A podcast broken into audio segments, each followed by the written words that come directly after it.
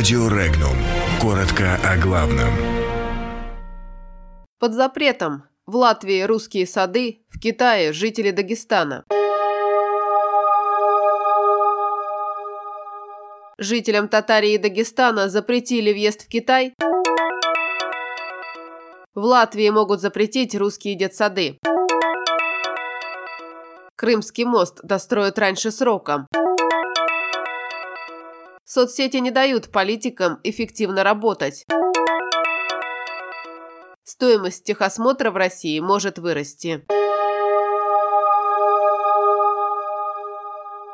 В Китае запретили въезд в город Фуюань уроженцам Дагестана и Татарии. Запрет негласный, но турфирмы его подтверждают. В агентстве представителя турфирмы Сахаспо из Хабаровска предполагают, что запрет по религиозным принципам. В Китае очень боятся мусульманского терроризма, поэтому все на Астан на всякий случай не пускают. В связи с этим в турфирмах Хабаровска вывешено предупреждение. С этого года, если в загранпаспорте местом рождения указаны Узбекистан, Казахстан, Кыргызстан, Таджикистан, Азербайджан, а также Дагестан или Татарстан, то ваш въезд в составе туристической группы Фуюань не представляется возможным. Стоит отметить, что город Фуюань, который находится всего в 60 километрах от границы, является популярным направлением для туристов из России. Они приезжают сюда за покупками, а также за недорогим отдыхом и развлечениями.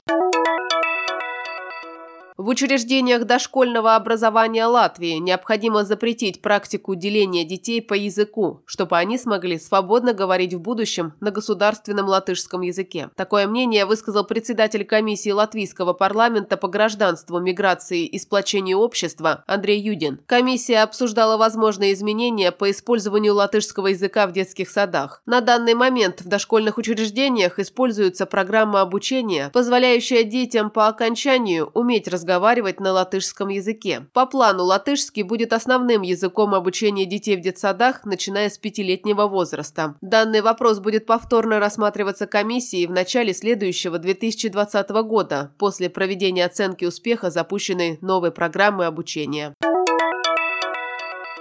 Железнодорожную часть Крымского моста достроят с опережением графика. Об этом накануне на медиафоруме независимых региональных и местных СМИ ОНФ заявил президент России Владимир Путин. Год назад состоялось открытие автомобильной части моста в Крым, протяженность которого составляет 19 километров. Сооружение является одним из крупнейших в Европе.